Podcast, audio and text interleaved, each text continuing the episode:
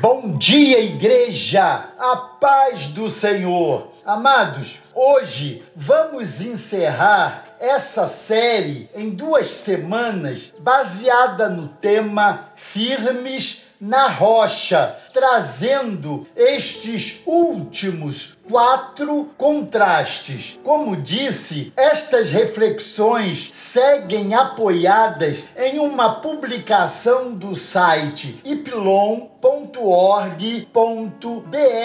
disponível também para a sua leitura. O texto base que temos lido em cada mensagem encontra-se em Mateus, capítulo 7, verso 24, que nos ensina assim: Todo aquele, pois, que ouve estas minhas palavras e as põe em prática, será comparado a um homem prudente que edificou a casa sobre a rocha. Nesse décimo terceiro contraste, podemos afirmar que tesouros na terra é areia, mas tesouros no céu é rocha.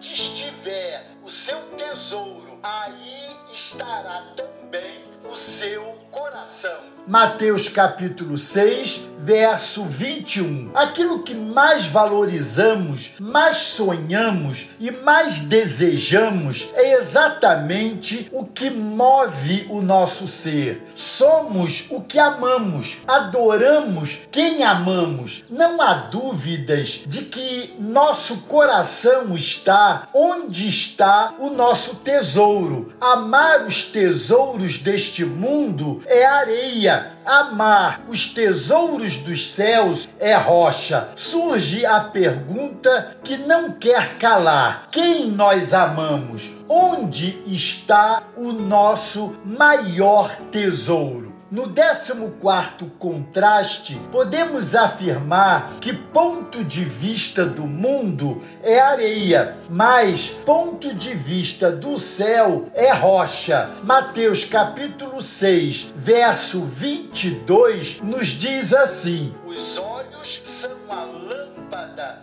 do corpo.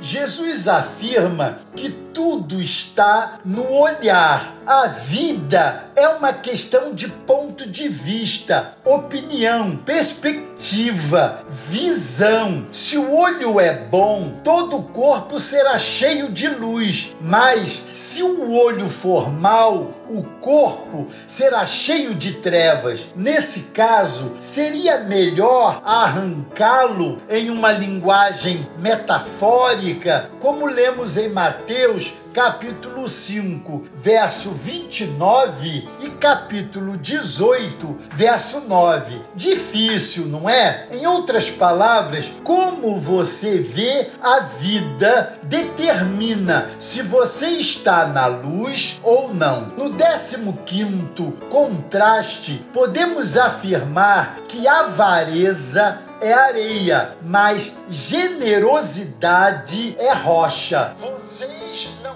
podem servir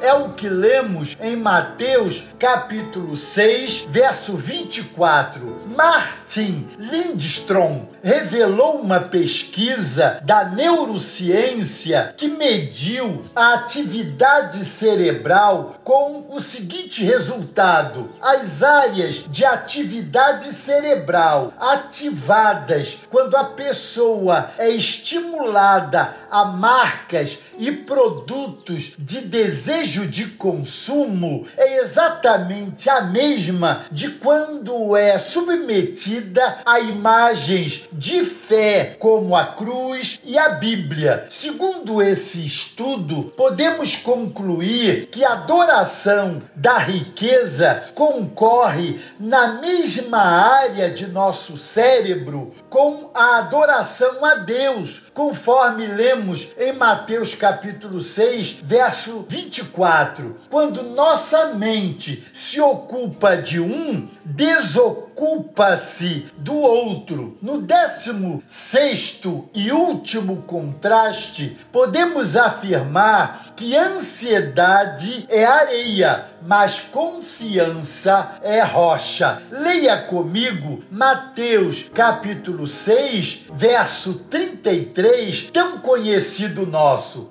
Busquem em primeiro lugar o reino de Deus e a sua justiça, e todas estas coisas lhes serão acrescentadas. Jesus sempre desejou resgatar o significado mais profundo e elevado do ser humano. Ele percebia claramente que a visão das pessoas estava muito baixa, buscando somente coisas pequenas. Comer e se vestir são necessidades importantes, sim, porém há muito mais desenhado por Deus para que o ser humano alcance a sua relevância e importância na história. Amados, a minha oração é que esses 16 contrastes estejam presentes em nossas reflexões em todo o tempo.